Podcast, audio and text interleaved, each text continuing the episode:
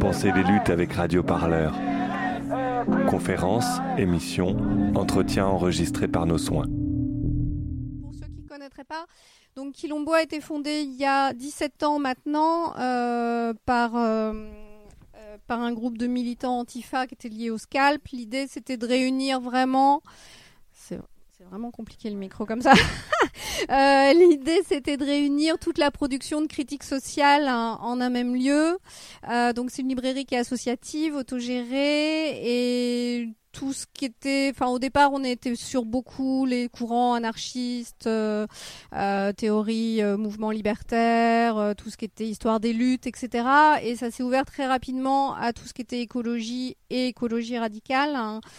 C'est vraiment pas le premier débat qu'on fait sur Bookchin et, ça donne le même résultat à chaque fois. Il y a toujours beaucoup de monde qui qui s'y intéresse. hein. Euh, puis on essaye évidemment que ce soit aussi un espace d'échange, de rencontres, et donc on fait au moins une rencontre par semaine, et, euh, et c'est super quand on y voit autant de monde que ça.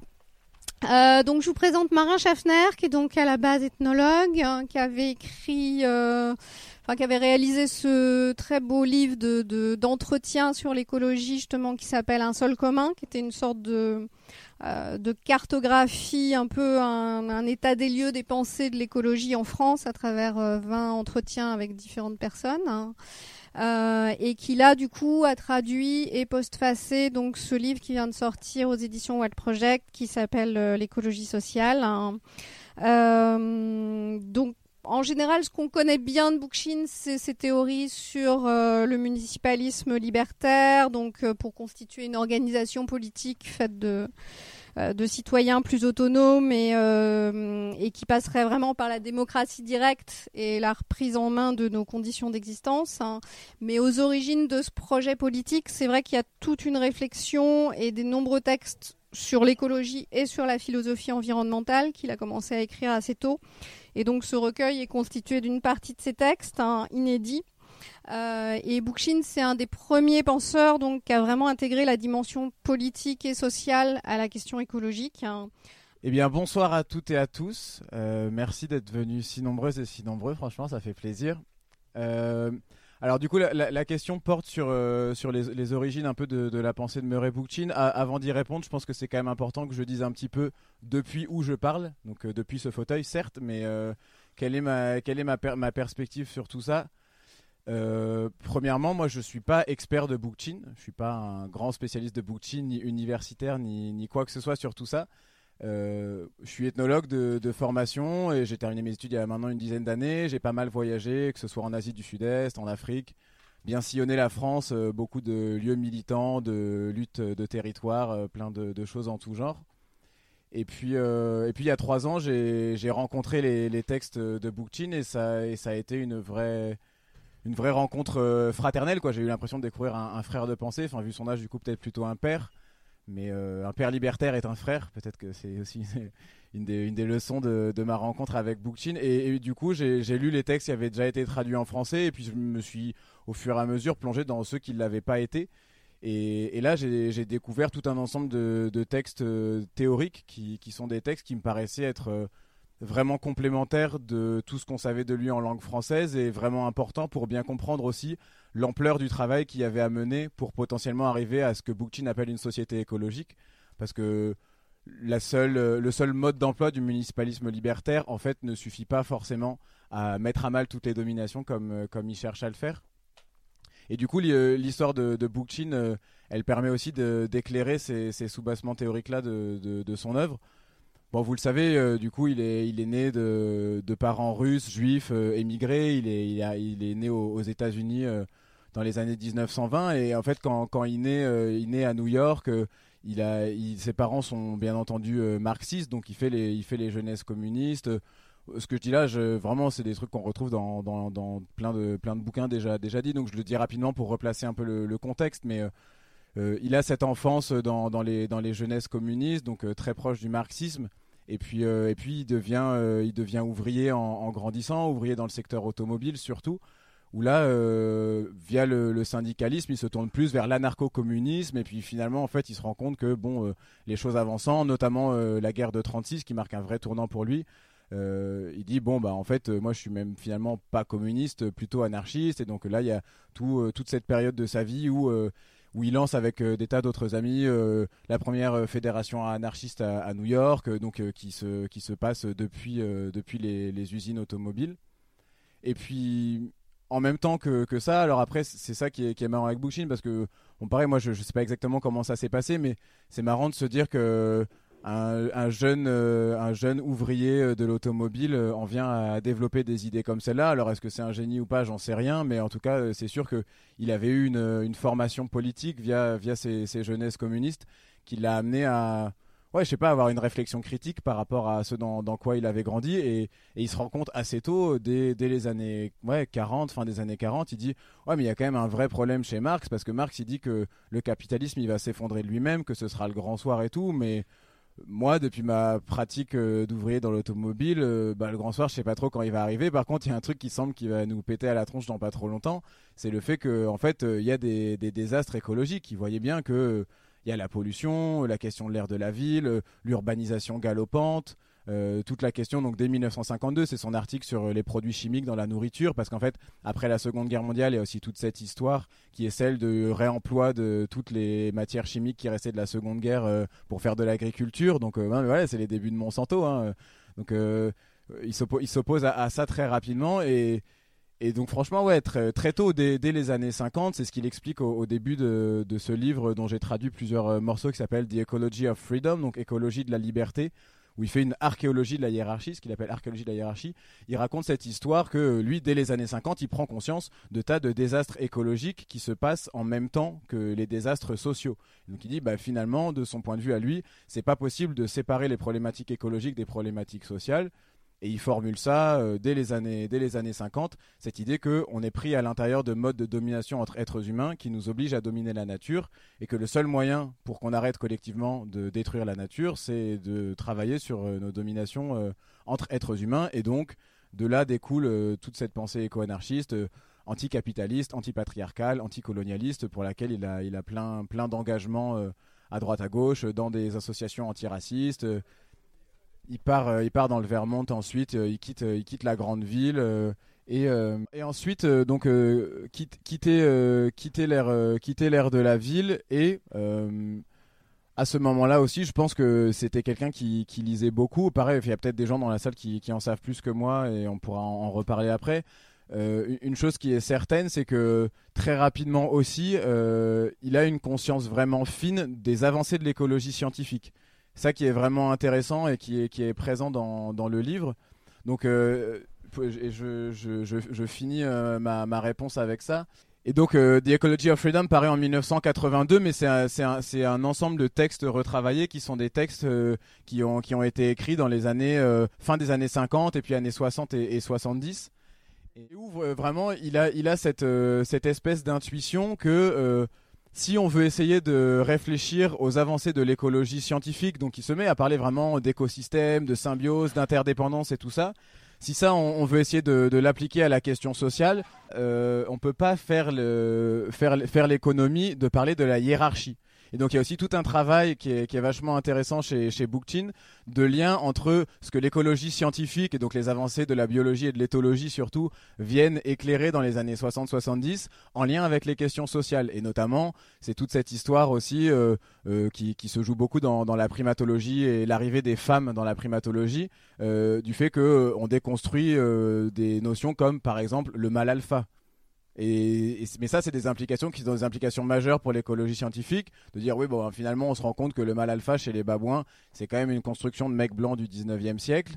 Et Bookchin dit, bah oui, mais donc si on se rend compte de ça dans l'écologie scientifique, faut peut-être qu'on se pose la question de ce que c'est pour la politique, de ce que ça fait socialement, de dire, bah ok, c'est quoi la domination alors dans ce cas-là? C'est quoi les liens entre nature et culture? Et donc, euh, déjà, Bookchin, dès les années 70, il a ses réflexions par-delà nature et culture, comme peut le faire un, un Descola, de dire oui, bah finalement, en fait, euh, nous, euh, nous ne sommes qu'un certain, enfin, nous sommes de la nature. Il le dit clairement et il dit, il n'y a pas forcément nature et culture. Il y a nous qui sommes en mesure de créer d'autres types de nature. Il dit bon bah finalement faire une voiture ou faire un immeuble, ça reste quand même bien ancré dans la nature, c'est pas quelque chose qui est virtuel, donc c'est un autre type de nature. Et à ce moment-là, il parle de première nature et de seconde nature.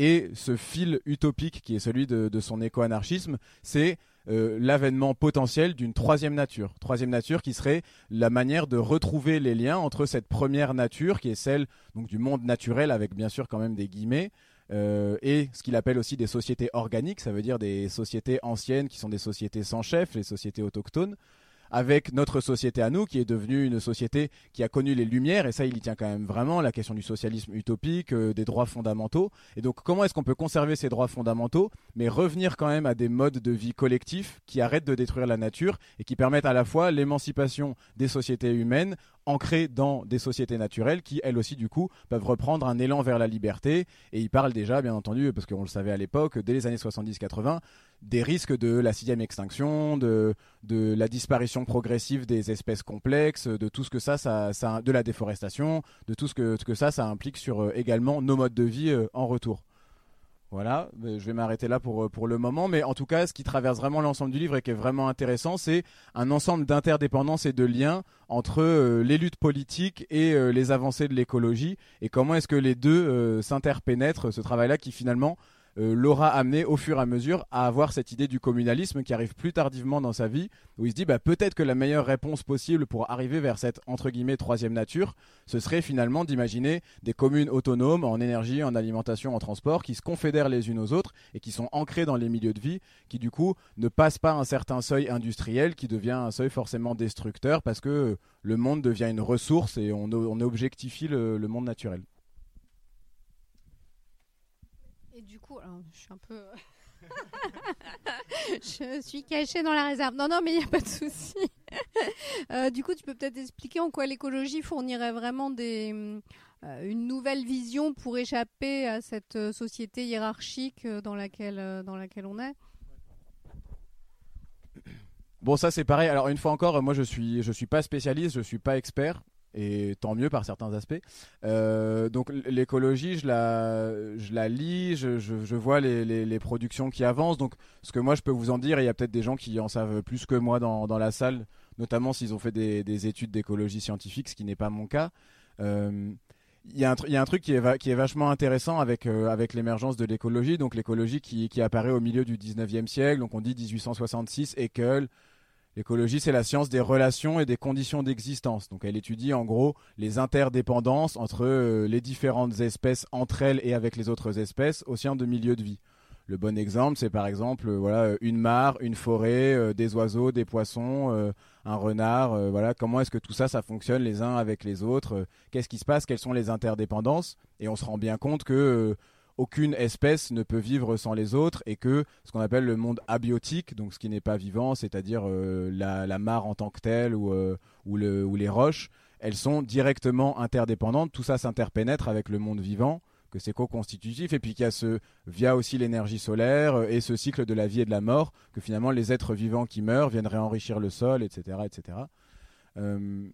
et, en effet, cette science-là, elle, a quand même quelque chose de profondément intéressant dès le début, c'est que c'est une science qui arrête de faire des lois universelles. Parce que l'écologie, du coup, si on veut la comprendre, elle est forcément située. Et, elle oblige, donc même si on peut voir qu'il y a des tendances euh, fortes, il y a quand même des lois dans l'écologie, mais globalement, il faut aller sur le terrain, voir à un endroit comment ça fonctionne pour être vraiment bien sûr que ça fonctionne. Et, de, et en ça, c'est quand même vraiment différent de l'économie. C'est pas, c'est jamais hors sol.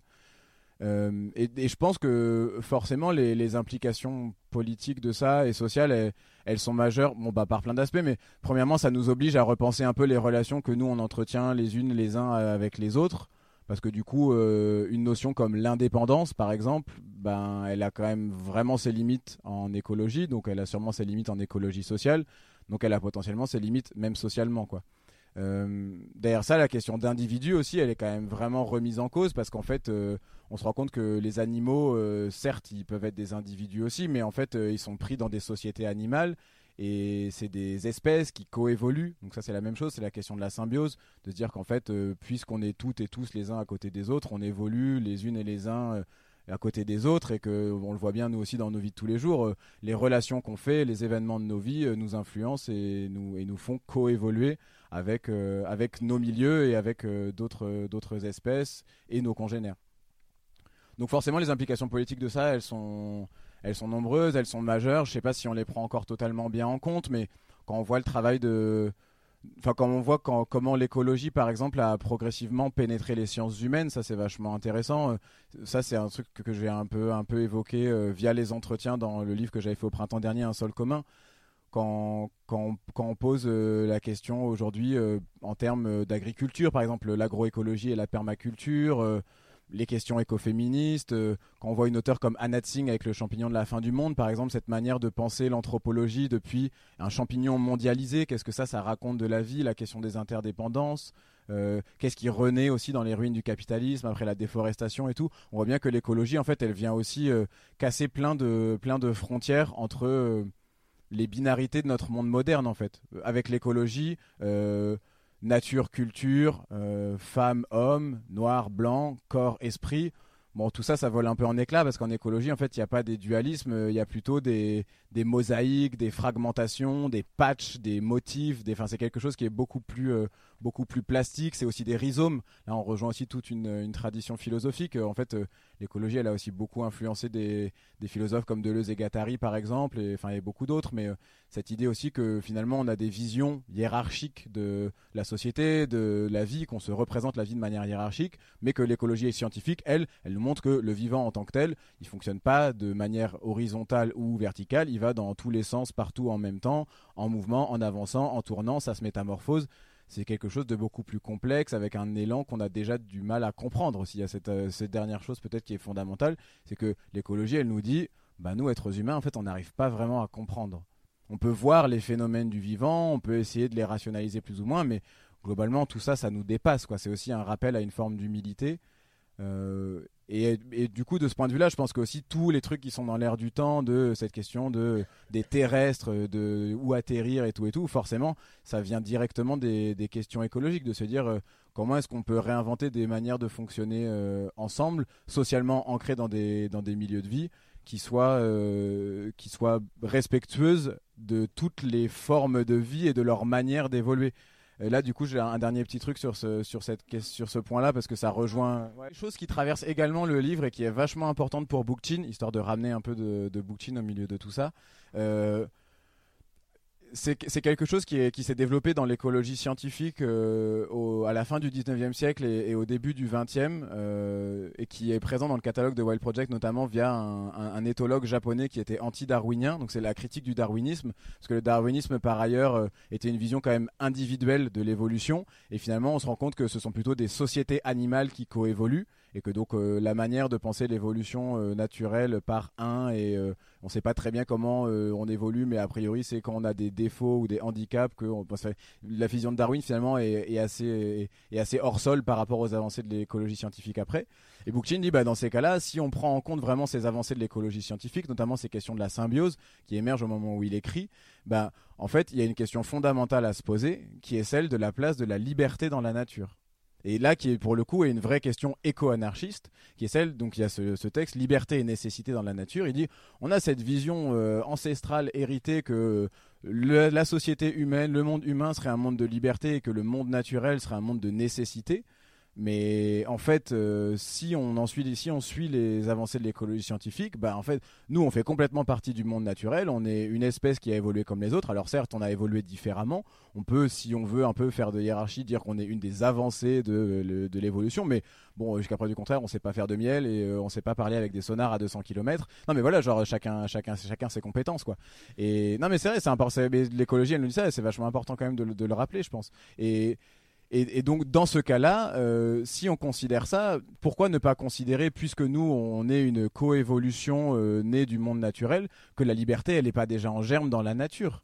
En fait, ces sociétés animales qui évoluent au fil du temps, depuis les premières bactéries qui sont dans l'eau, et aujourd'hui, bah, des êtres humains, des loups, des singes, des baleines, des oiseaux, des tout ce que vous voulez, bah, en fait, toutes ces espèces-là, elles tendent vers une forme de liberté. Mine de rien, progressivement, elles inventent des relations entre leurs espèces, des langages, des modes de communication, des manières de se relier au monde, des interdépendances avec d'autres espèces qui quand même d'une certaine manière peuvent ressembler à des germes de la liberté.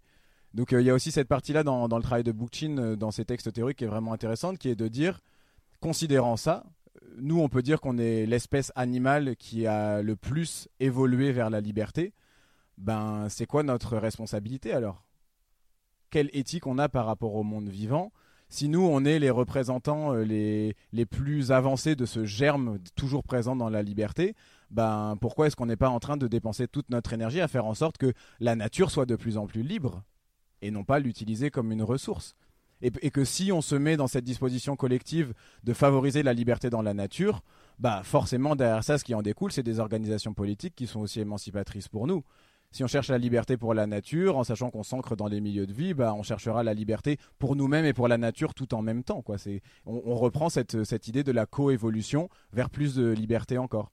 Donc là, c'est là où se joue la jonction entre l'écologie scientifique et euh, les socialismes utopiques. Euh, Kropotkin, hein, c'est aussi l'entraide de Kropotkin. Bookchin, il, bosse beaucoup à, partir de ça. Kropotkin, c'était, je crois, 1902, 1903, non, c'est ça, l'entraide, un truc comme ça.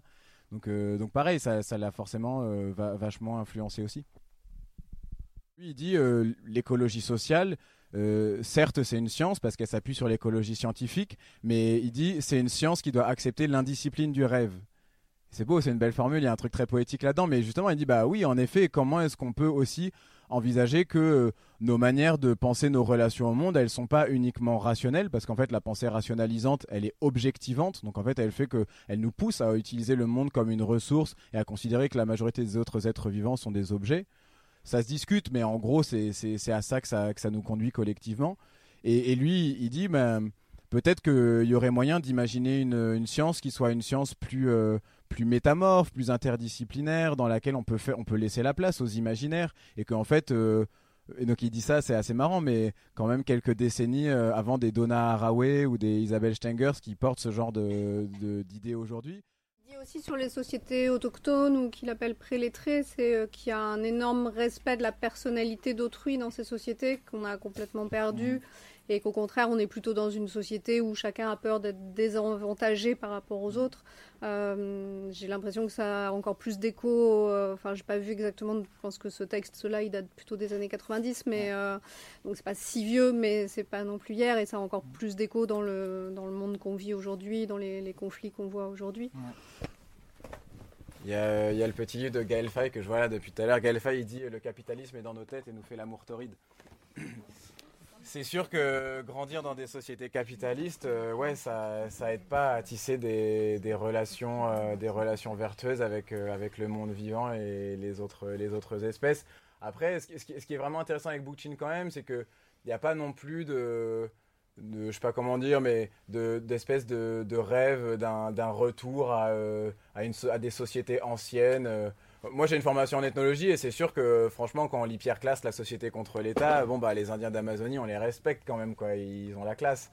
Ils ont tenu des trucs pendant longtemps euh, contre, contre des, des formes d'asservissement. Euh, nous, nos ancêtres ont cédé à belle lurette, quoi. Donc, bon, bien sûr, c'est pas les mêmes contextes. Voilà, genre, tout ça se, se, se relativise, bien entendu, mais. Euh, en effet, ce qu'il appelle les sociétés organiques, il emploie, il emploie cette expression-là, les sociétés organiques, euh, donc en gros, mais ça c'est de l'ethnologie, euh, euh, c'est des sociétés qui vivent complètement ancrées dans des milieux de vie dont elles sont interdépendantes et à l'intérieur même de leur petite communauté, la subsistance, la survie, elle implique aussi des interdépendances. Nous, la réalité de nos sociétés occidentales modernes, c'est quand même que on vit dans des sociétés de confort où on a pu mettre à distance des tas de choses de la subsistance on passe pas une majorité de nos journées à retourner la terre pour faire pousser nos carottes et nos pommes de terre. Et l'électricité, bah, elle vient directement des centrales nucléaires. On appuie sur le bouton, c'est quand même plus simple. Mais le problème, c'est que ça a des conséquences, quoi. Ça a des effets. C'est pas, c'est pas, ça vient, ça vient pas de, nulle part. Les Anglais disent out of the vacuum. C'est pas, ça, voilà, ça vient pas du vide, quoi. Genre, forcément, euh, cette, cette, manière qu'on a aussi nous de de, mettre euh, la matérialité des, choses à distance, de ne pas scoltiner la matière, bah, ça, a des, ça a des effets destructeurs dont, on ne mesure pas les conséquences. Et donc lui, c'est ce qui, ce qui lui paraît vraiment le plus important dans, ces sociétés organiques, c'est vraiment cette idée que euh, le fait de vivre de manière sur des territoires préhensibles où euh, la subsistance, elle est forcément collective, bah, c'est ça qui oblige aussi à des formes d'interdépendance qui empêchent des, tas de démesures. Donc euh, par ailleurs, euh, le municipalisme libertaire, le communalisme, c'est aussi ça. C'est aussi de dire, bah, revenons à des modes d'organisation où on crée des autonomies collectives à 1500 ou 2000 en démocratie directe. Et c'est à cette échelle-là, et à cette échelle-là uniquement, qu'on crée des modes de relations sociales qui sont écologiques. C'est ça la société écologique. Et tant qu'on reste dans, des phénomènes de démesure comme les nôtres, bah, l'écologie, elle trouve forcément des tas de limites à des tas de moments. On peut, ne peut pas faire aboutir ce projet-là d'une société écologique dans les raies du capitalisme mondialisé. Quoi. on voit bien, en fait, ça ne marche pas. Ça peut au, mieux être du développement durable, et franchement, euh, c'est peut-être pas si durable que ça d'ailleurs. Quoi. Donc, euh,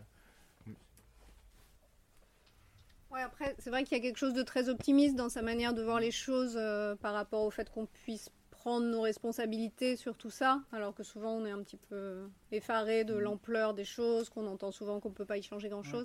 Et lui, effectivement, il dit par exemple que les, jardins en biodynamie vont pas euh, remplacer euh, l'agro-industrie, que les supermarchés vont pas être remplacés par des coopératives, mais qu'il nous appartient à chacun, nous, de faire ces choix-là et de, et de vivre autrement. Ouais. Là-dessus, je pense qu'il y a deux trucs. La première chose qui est vraiment importante, c'est que Bookchin, c'est un utopiste et il tient à ça. Parce que par ailleurs, quand on disait aussi une science moins rationalisante et cette science des imaginaires, c'est aussi de refaire de la place à l'utopie. Euh, Bookchin, il insiste vraiment là-dessus. Il dit, franchement, euh, il faut qu'on rêve ensemble à une société vraiment différente. Parce que si on reste dans les modes de représentation, les manières d'envisager le monde actuel, bah, la société écologique, elle adviendra jamais. Donc c'est aussi pour ça que dans les textes que j'ai traduits à la fin, et ça c'est la, fin de, son livre Écologie de la liberté, euh, il, revient, euh, il revient au socialisme utopique, il revient à Fourier, il revient à Rabelais, il revient au Marquis de Sade.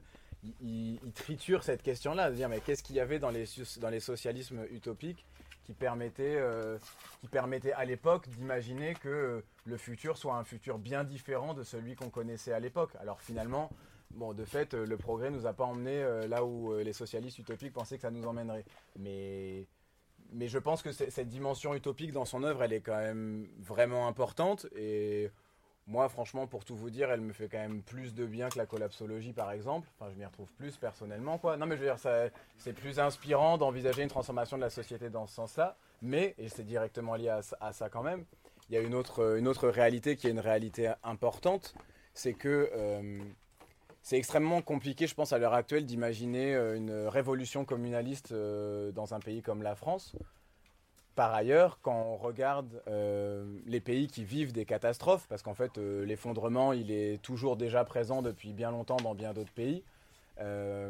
par exemple, c'est le dernier livre de Naomi Klein, Le choc des utopies sur, les suites de la tempête de Porto Rico, ou c'est ce qui s'est passé aussi en Louisiane après Katrina on voit que quand les gens ils font face à des catastrophes, bah, la solidarité, elle revient au galop, quoi. En fait, euh, c'est aussi ça l'entraide de Kropotkin. Euh, finalement, genre, si on est obligé d'en revenir au mode de subsistance fondamentaux, genre la survivance euh, de nos sociétés animales à nous, bah, franchement, on se serre les coudes en fait parce qu'on n'a pas le choix. C'est ça qui nous a permis d'exister aujourd'hui et d'être là où on en est. C'est qu'il y a quand même un moment où, euh, quand on était dans des grottes et qu'on commençait à faire des feux, bah, on se mettait au moins à 10-15. Parce que s'il y avait des mammouths, des jaguars ou des loups, bah, c'était mieux d'être à 10-15 que tout seul. C'était quand même une meilleure chance de survivre. Et donc on a le luxe de pouvoir l'oublier. C'est un privilège hein, dans la majorité de nos vies. Mais finalement. Euh, par ailleurs, dans les endroits où ça va pas, ou euh, la ZAD de Notre-Dame-des-Landes aussi, dans les endroits où on, récupère le terrain, bah franchement, euh, on fonctionne de manière solidaire parce que ça fonctionne forcément mieux. C'est aussi là euh, qu'est l'intelligence, l'intelligence du vivant, bien plus que que dans la dans l'atomisation. Je pense que là c'est aussi un, des trucs importants qu'il y a dans, dans la pensée de Bookchin. À propos de Fourier, en fait, il explique que des siècles de culture de la domination nous ont euh, bien abîmés et notamment qu'on a perdu beaucoup en, en, sensorialité, beaucoup en imagination, et, il craint même un appauvrissement de nos capacités de subjectivation, comme disait Gattari.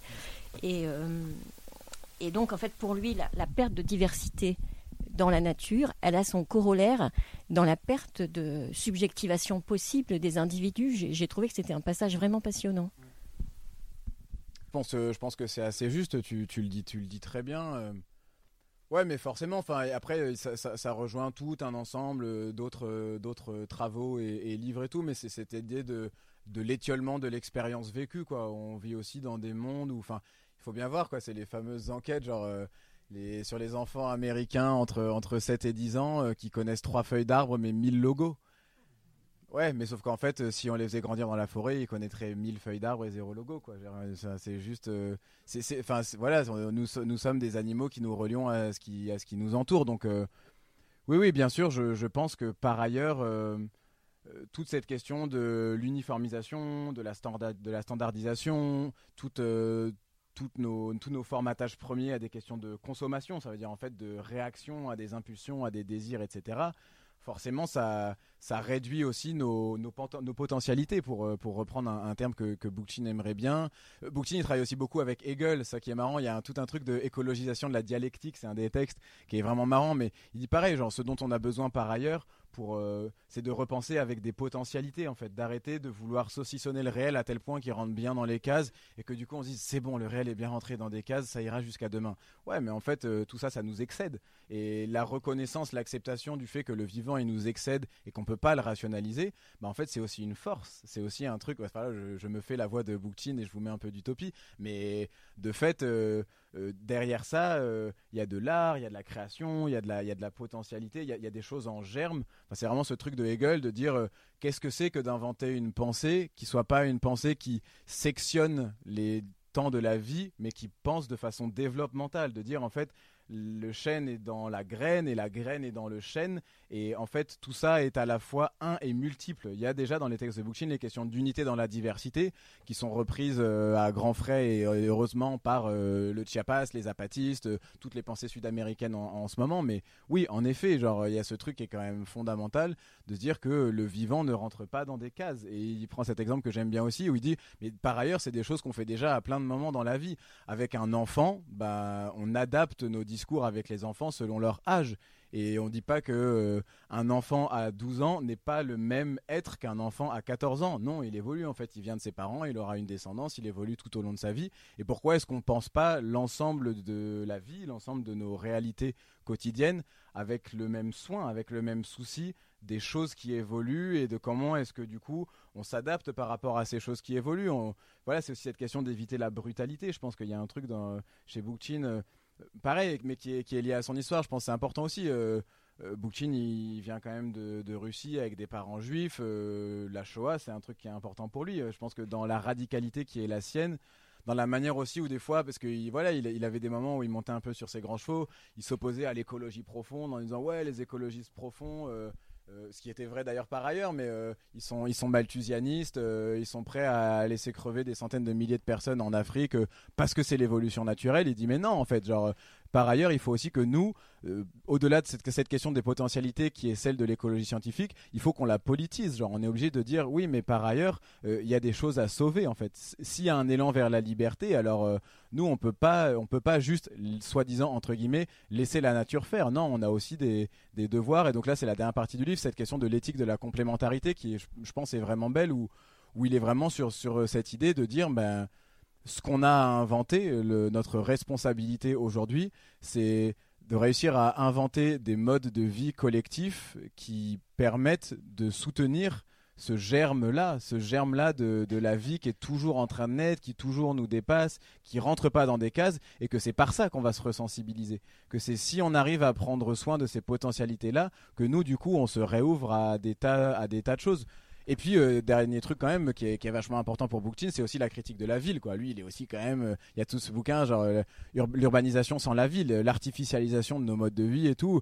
Je pense qu'il est aussi d'une époque où, ils ont pris ça en plein dans la tronche et, par ailleurs, je pense que sur ces trucs de réduction ou d'étiolement de l'expérience vécue, les environnements uniquement urbains, c'est aussi hyper destructeur, forcément quoi les, fleurs euh, qui poussent sur du béton, enfin on les voit bien, euh, les arbres, euh, les arbres en bas de, en bas de chez nous sur les trottoirs, bon bah ils vont moins bien et puis ils font moins de, ils font moins de communication entre les arbres. C'est pas la vie secrète des arbres quoi, je veux dire, c'est pas les grosses forêts primaires où ils s'échangent des informations sur 25 km à 2 km heure quoi. Bah non en fait à 2 mètres de toi ça devient du béton, du bitume, donc du coup tu peux plus parler avec personne.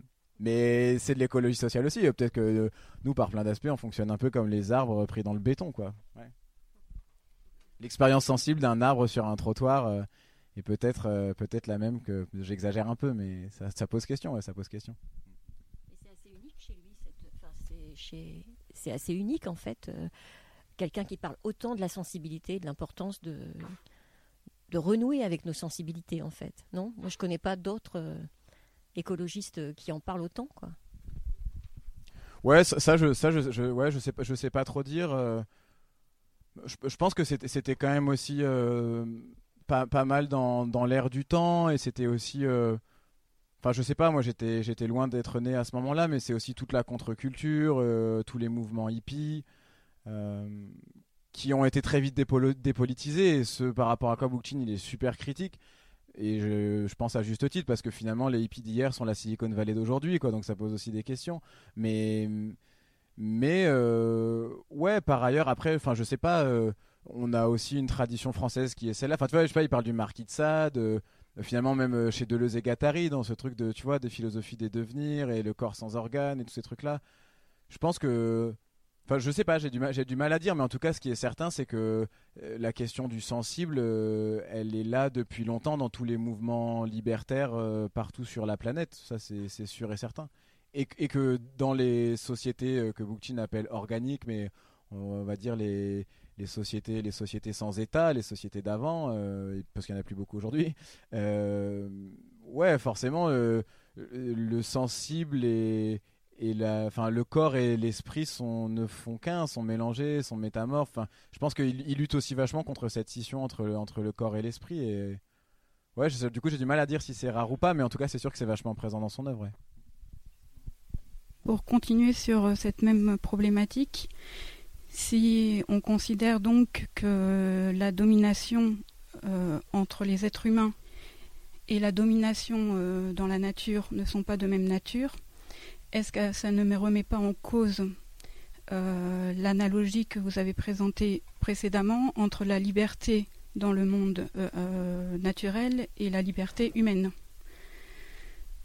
Et l'autre question que j'ai, c'est j'ai du mal à comprendre euh, l'articulation entre euh, communauté euh, écologique, c'est-à-dire qui vivrait en équilibre avec dans son écosystème, et communauté libertaire. Est-ce qu'il y a un rapport de nécessité entre les deux ou est-ce que c'est simplement qu'on considère plus cohérent si l'homme est respectueux envers la nature qu'il soit respectueux envers euh, ses semblables et donc qu'il établisse un, régime politique euh, démocratique ou libertaire alors la première question est une question bien épineuse, une bonne question de, philosophe. Moi je ne sais pas trop y répondre. Euh, enfin, c'est intéressant parce que je pense que tu mets, tu mets le, doigt sur quelque chose, c'est certain. Euh, il n'en parle pas en tant que tel. Si moi j'essaye de répondre par rapport à tout ce que lui en dit, euh, lui, il, parle vraiment de la liberté en germe dans la nature. C'est vraiment cette, euh, cette métaphore-là. Et donc, euh, en effet, enfin, du coup, je ne sais pas si c'est si des libertés qui sont pas de même nature ou pas de même ordre, mais mais du coup, j'ai dit du mal à répondre à, cette question-là. En tout cas, selon lui, il y a un, un, élan vers la liberté dans la nature qui nous conduit à la liberté humaine aujourd'hui. Ça, pour lui, c'est indéniable. Après, quant à savoir si euh, cette liberté dans la nature est la même ou pas, euh, moi, je ne suis pas, qualifié pour répondre. Après, sur, euh, la question des, communautés, c'est vachement intéressant, je pense. pareil, moi, j'ai pas, pas eu tout de réponse toute faite. Et s'il y a des gens qui veulent, qui veulent y aller, qu'ils et elles n'hésitent pas. Le truc, c'est qu'on peut très bien imaginer des communautés écologiques autoritaires, quoi. Enfin, aucun problème là-dessus. Et, c'est en ça que l'éco-anarchisme euh, est intéressant, je pense. Euh, Bookchin, c'est quand même euh, loin d'être le seul, mais un des premiers à faire aussi clairement, finement et profondément ces liens entre tradition libertaire et écologie.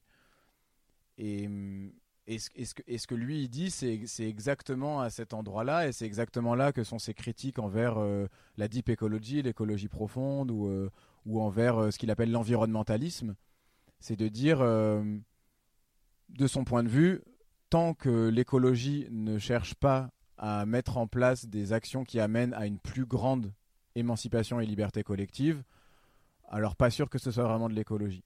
Il place la barre là, quoi. Il dit, bah ouais, mais du coup, puisque si on considère que la liberté elle est en germe dans la nature, alors euh, bah, l'écologie elle doit être libertaire, quoi. c'est un parti pris, c'est le sien. On peut ne pas être d'accord, mais de son, de son point de vue quand même, euh, il, est, il, est il est vachement vigilant à ça, sur ça et avec ça. Et, en fait, euh, dès les années 80, il avait quand même vraiment bien compris que le capitalisme allait bouffer l'écologie, quoi. Donc enfin, aller l'ingérer, euh, bien entendu, il reste des tas d'écologies non ingérées qui sont peut-être indigérables, oui, ingérables aussi, j'espère. Mais, mais en effet, euh, il y a toute une partie de l'écologie euh, qui est super capitaliste compatible et malheureusement pour nous toutes et tous ici aujourd'hui, quoi. Genre, ouais. Donc, mais, c'est là où moi j'aime bien la radicalité de Bookchin, c'est qu'il dit, bah Commençons par poser une frontière bien loin, de dire en fait, si vous n'êtes pas libertaire, vous ne serez pas écolo. Et après, on peut en discuter si vous voulez, mais commençons par là, quoi. Et il l'a fait souvent dans plein de discours avec plein de gens. Il dit, mais en fait, on parle pas de la même écologie, quoi. Il dit, toi, t'es pas libertaire. Euh, moi, je considère pas qu'on parle d'écologie. On peut parler d'environnementalisme, toi et moi, si tu veux. Mais soit on parle de liberté et du coup, on parle d'écologie, soit on parle d'autre chose, mais du coup, c'est pas la même discussion. Et notamment avec les Genders First et tout, il a été vachement, vachement radical sur, sur ces aspects sociaux, quoi, sur le fait de dire, en fait, de son point de vue à lui, il y a l'écologie scientifique, mais l'écologie politique, c'est une écologie sociale ou c'est pas de l'écologie. Enfin, moi j'aime bien. je trouve que ça pose une bonne radicalité, ça permet d'avoir des bonnes discussions, quoi. Ça permet de, de, placer le doigt sur euh, un des vrais problèmes profonds. Euh, qui est celui en effet de la question de notre émancipation au milieu de, tout ça, au milieu des sociétés industrielles, au milieu du désastre, au milieu de la catastrophe. Euh, où est passée la liberté Enfin bon, elle est là, elle est là aujourd'hui et ce soir, mais qu'est-ce qu'on qu'est-ce en fait Comment on la travaille ensemble? Oui, sur sur la question de, de l'écologie sociale et l'écologie euh, profonde, euh, je ne sais pas s'il y a un éditeur dans la salle, en fait, quelqu'un de Wild Project, si c'est le cas aujourd'hui. Ouais, s'il y a quelqu'un de. D'accord. Et, euh, et donc, euh, euh, moi, j'étais un peu surprise de voir Murray Bookchin apparaître dans, cette, dans ce catalogue. Et je voulais savoir comment est-ce que cette publication, elle dialoguait un peu avec le reste du catalogue, qui c'est qui avait proposé le, truc, et, et, comment il y avait l'articulation avec, avec et puis d'autres auteurs que défend d'habitude Wild Project. Je suis entièrement coupable. c'est de ma faute. Euh, non, mais du coup, je, peux répondre euh, pour pas mal de raisons. La première, c'est que. Euh, ouais, bien sûr. Le Baptiste, Baptiste l'éditeur de Wild Project, est devenu un ami. Donc, je, m'autorise sans problème à, parler en son nom. D'ailleurs, j'étais à Marseille cet après-midi. Ça revient de trois jours à Marseille où j'étais avec lui. Donc, du coup, on, en a parlé aussi.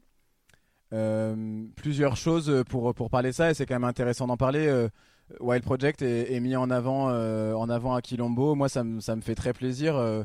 je raconte un peu l'histoire, mais ça va vraiment répondre à la question.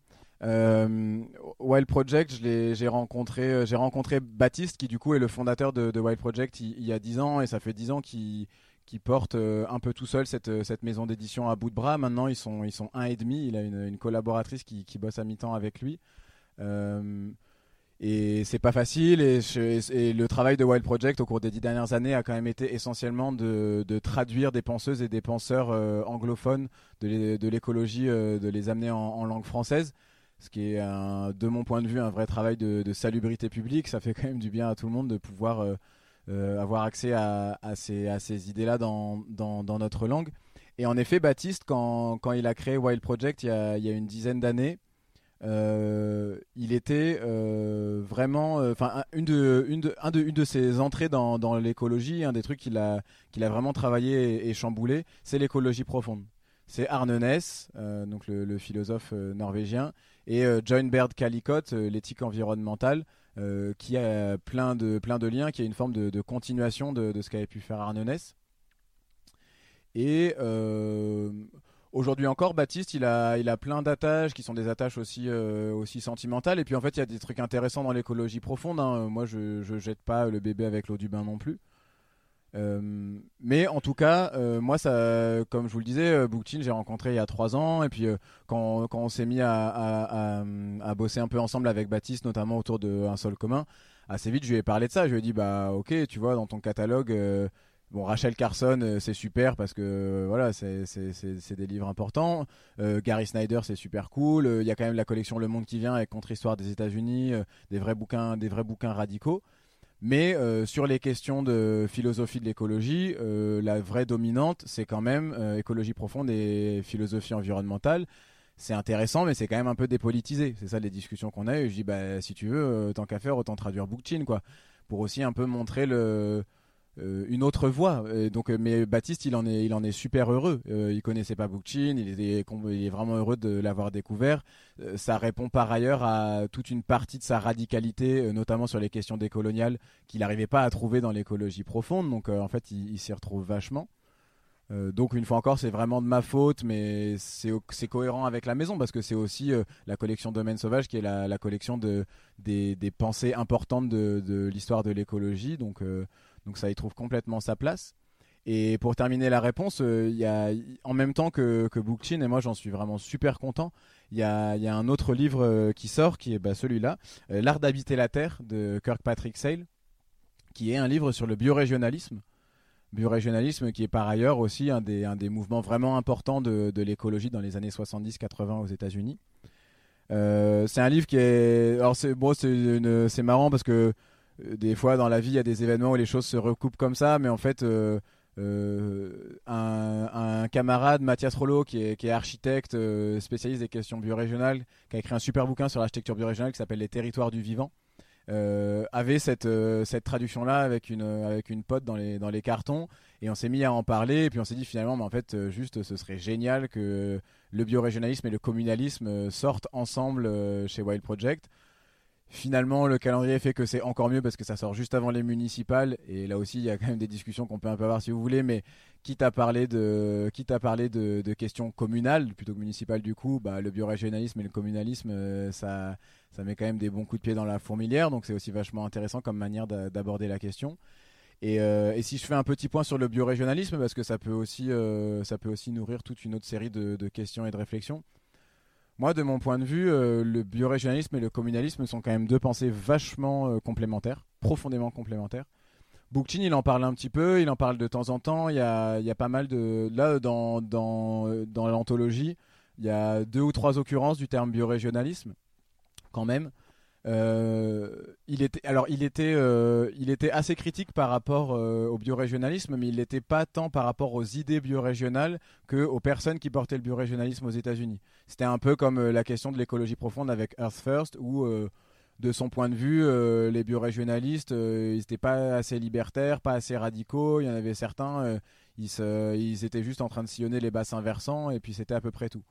Bon, euh, par ailleurs, Bookchin il avait aussi sa radicalité. Je pense que c'est bien d'être critique par rapport à Bookchin. En fait, il y a des trucs qu'il n'avait pas vus parce que quand on lit euh, Gary Snyder ou quand on lit ce livre de Kirkpatrick Sale, bah en fait, euh, ils sont quand même bien décoloniaux de leur côté aussi parce que les biorégionalistes, ce dont ils se sont rendus compte, c'est que à partir du moment, donc le biorégionalisme, c'est vraiment cette idée de repenser l'ancrage des communautés humaines depuis les réalités topographiques et géographiques. Ça veut dire depuis les bassins versants, depuis les rivières et les forêts, les terres arables. Eux, ils se sont mis à faire ça en Californie dans les années 70 et là, ils se sont rendus compte que les territoires biorégionaux qu'ils étaient en train de dessiner étaient quasiment au centimètre près les territoires des ethnies amérindiennes. Et donc là, à ce moment-là, euh, eux, ça leur saute à la tête et donc ils se rapprochent, pro- ils se rapprochent de tous les, de tous les mouvements euh, de, mémoire et de lutte et de communauté amérindienne et tout. Et dans, dans, dans ce texte-là, tiens, si tu peux montrer le petit Snyder à, tout le monde euh, qui est juste, ouais, celui-là, voilà. Tu peux le montrer bien haut, bien voilà, génial. Voilà, le sens des lieux. Donc ça, c'est une série de de textes, surtout des, des, allocutions et des, des réflexions un peu théoriques de Gary Snyder, qui donc était un, un- grand poète. Et il y, a- plusieurs textes là-dedans sur euh, des allocutions qu'il a pu faire au moment de commémoration de, d'événements euh, liés à, la colonisation euh, des, Amérindiens. Donc je sais sais plus exactement lesquels c'est, mais c'est des trucs genre les, les, 50, les 50 ans de Wounded Knee ou les trucs comme ça. Enfin, je sais plus exactement, je dis pas forcément les bons événements, je me souviens plus exactement. Mais donc de, ce point de vue-là, cette idée de se dire que en reprenant les réalités topographiques et géographiques des territoires qui sont les nôtres, euh, on peut réinventer des autonomies vraiment écologiques. Euh, Kirkpatrick Sale, c'est lui qui a fait le livre sur les ludites aussi, qui a été traduit en français. Donc c'était vraiment un journaliste anti-industriel. Euh, et, dans ce livre-là, le nom de Bookchin est cité cinq ou six fois. Donc lui, il se réclame de Bookchin, même si Bookchin se réclame peut-être un peu moins du biorégionalisme. Mais c'est des pensées qui sont vraiment complémentaires. Et en fait, de mon point de vue, si on essaye de penser le communalisme, c'est-à-dire cette confédération de communes autonomes, ben, de fait, il y a quand même de fortes chances qu'assez vite on retombe sur, euh, sur une organisation biorégionale.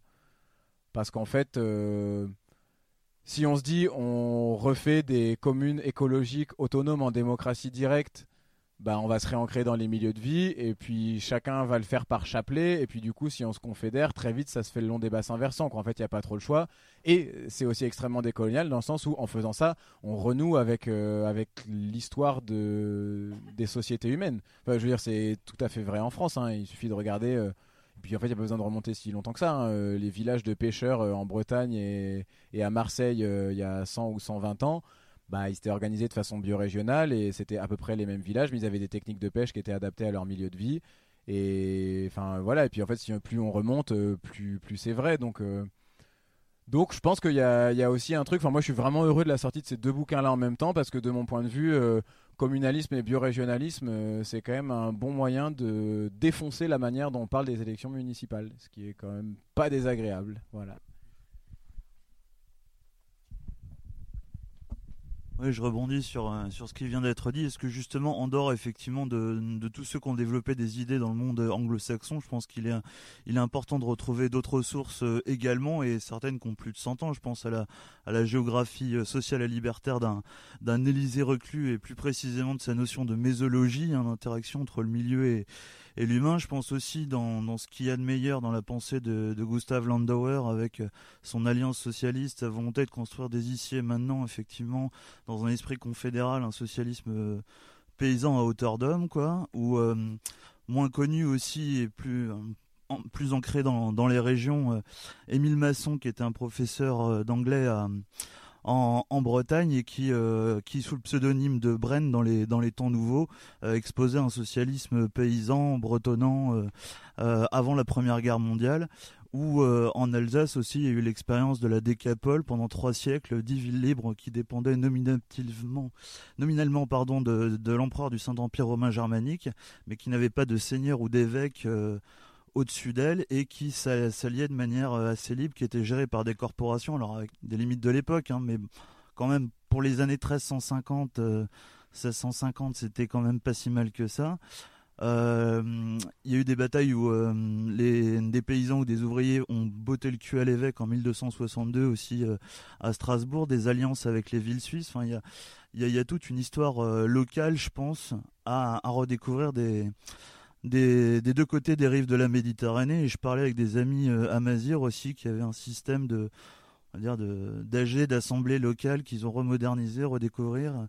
Donc je trouve que cette, cette réflexion euh, à la fois locale et internationale et de moderniser des traditions qui ont pu exister ou de redécouvrir des pages d'histoire locale, voilà, c'est plus une question ouverte entre guillemets qu'une question précise, mais je trouve ça important aussi euh, en dehors de tout ce qui a pu être dit sur la sphère anglo-saxonne.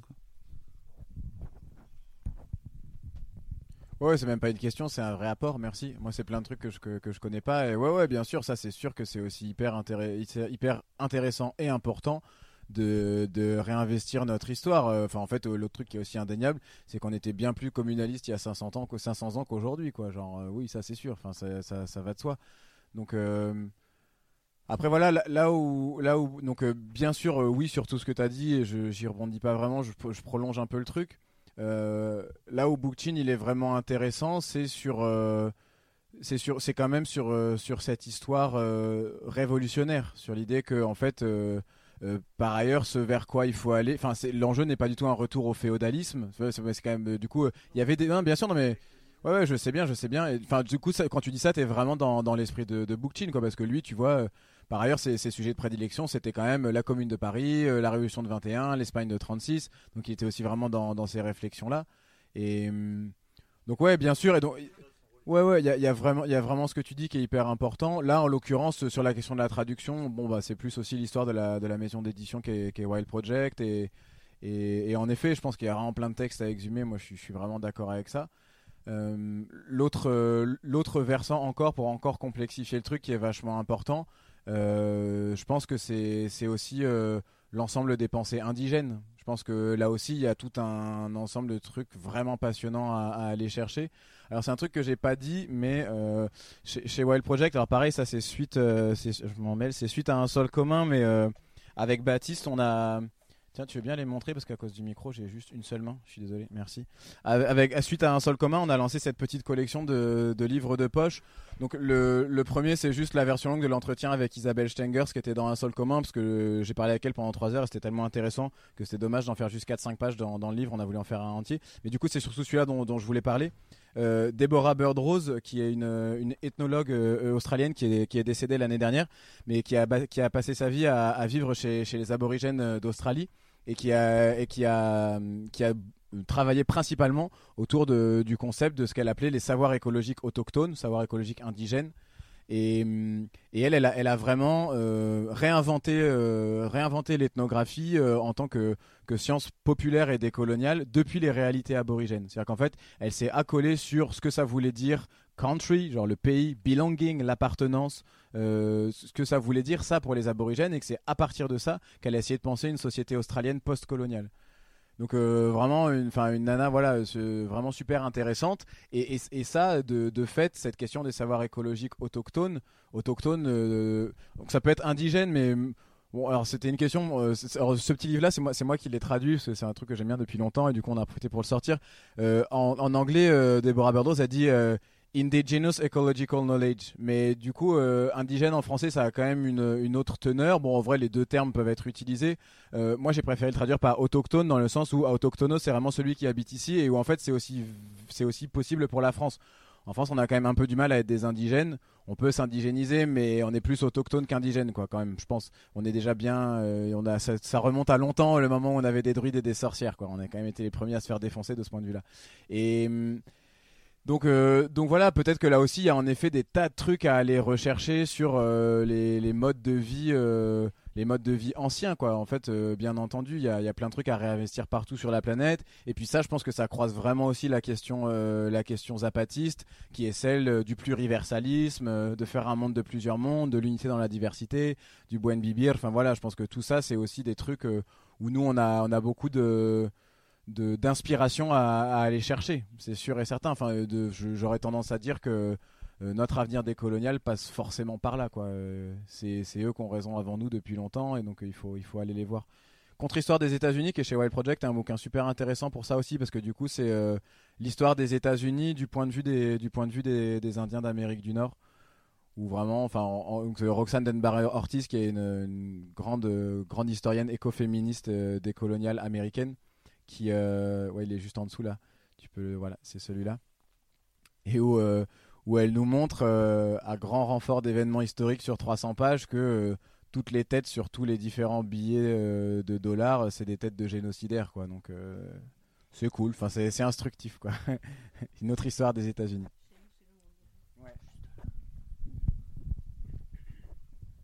Merci. Deux petites questions. Euh, tu as mentionné la relation critique euh, que Bookchin euh, avait avec le marxisme et aussi avec l'environnementalisme. Tu n'as pas du tout évoqué une relation critique avec les libertaires, alors qu'il me semble, moi c'est ce que j'ai cru comprendre quand même, qu'il avait aussi une relation critique avec les libertaires dont il jugeait qu'ils pouvaient incliner vers des formes d'individualisme, le refus de l'organisation, alors que l'outil du municipalisme libertaire précisément c'est s'occuper d'institutions qui permettront de s'organiser. J'ai cru comprendre que Bookchin était assez en colère non pas par rapport à la théorie libertaire, mais par rapport aux pratiques anarchistes qui consistaient souvent en des replis individualistes refusant toute forme d'institution.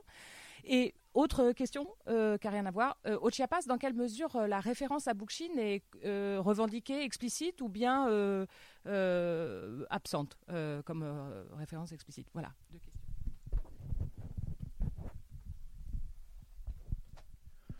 Euh, sur la première, ouais, ouais, je pense que tu as, vraiment raison de souligner ça. Euh, moi, c'est pareil, je suis pas, une fois encore, hein, je suis pas spécialiste de Bookchin, donc je connais pas tout par cœur, mais euh, cette histoire-là, je la, je la, enfin, je la, je la suis à, peu près comme toi. Oui, c'est sûr. Euh, Bookchin, il y, a un texte qui est, qui est sorti euh, il y a peu chez Agone là sur, euh, sur ces questions-là. Bon, moi, de mon point de vue, c'est quand même pas les meilleurs textes de Bookchin parce que après, je, comprends qu'il ait eu envie d'avoir des textes politiques un peu plus d'actualité où il se confrontait aux militants de son temps. Enfin, et ça, ça devait être un besoin, un besoin pour lui pour aussi marquer des lignes de partage. Ça, ça peut paraître normal. donc oui, enfin ça, bien sûr, il faut enfin, moi, je suis plus du côté de Bookchin sur un anarchisme collectif plutôt qu'un anarchisme individualiste, bien entendu. Enfin, de ce point de vue-là, il me semble que, que, le communalisme apporte quand même vraiment des bonnes, des bonnes réponses. Après, euh, ouais, c'est, enfin, c'est par ailleurs aussi une, une triste réalité des sociétés dans, dans lesquelles on vit. forcément, de la même manière que, que l'écologie peut être individualiste euh, ou euh, que l'écologie peut amener à des dérives autoritaires, bah, l'anarchisme c'est la même chose, quoi. Enfin, bon, ouais, bah, j'ai pas de meilleure réponse à, donner que ça. Donc ouais, ouais, ici, ici est vachement, ici est vachement opposé, mais je pense que par ailleurs, dans les années 70-80 aux États-Unis des, des, anarchistes euh, collectivistes, je sais pas comment les appeler, ils n'étaient pas si nombreux que ça, il y en avait quand même largement plus qui étaient des anarcho-individualistes. Euh, bah voilà, c'est le mouvement que je disais tout à l'heure, hippie Silicon Valley, quoi. Ouais, on voit bien, c'était plus des libertariens que des libertaires finalement, quoi. Il y, a vraiment cette question-là. Euh, sur la deuxième, eh ben j'ai pas, j'ai pas de bonne réponse. je connais pas, je connais pas assez bien toute la toute la littérature zapatiste que j'ai un peu parcouru, mais je la connais pas assez bien. Euh, donc s'il y a des gens qui savent, euh, n'hésitez pas à dire mieux que moi ce que je ne vais pas dire. Euh, mais, mais, mais bon, par contre, si quelqu'un si quelqu'un connaît bien le, zapatisme, avec grand plaisir pour répondre à cette question personne. On n'a malheureusement pas de spécialiste du Chiapas ce soir. Euh, en tout cas, ouais, je, je, sais pas trop du coup dans quelle mesure ils y font une référence explicite, mais ce qui est indéniable, et ça peut nous amener sur la question du Rojava que tu avais vraiment envie d'aborder, euh, ouais, il y a des vrais liens quand même. Euh, les apatistes, euh, ce qu'ils mettent en place, ça ressemble quand même pas mal à du communalisme, quoi. On est, on est obligé de le dire. Donc, donc ouais, ils, ont, ils savent forcément qui est Bookchin, ils l'ont forcément lu, et voilà, je, donc j'ai pas, de, référence bibliographique précise, mais. Euh, ouais, et, s'ils l'ont pas, du coup, ce serait quand même super intéressant de se dire que de fait, euh, les luttes euh, indigènes émancipatrices en viennent au communalisme. C'est aussi une bonne leçon de l'histoire dans ce cas-là. Bonjour, vous avez demandé Radio Parleur. Merci de bien vouloir patienter. Tous nos reporters sont actuellement sur le terrain. Votre temps d'attente est estimé à moins d'une minute avant le prochain reportage. Radio Parleur, bonjour. Nous nous efforçons d'écourter agréablement votre attente.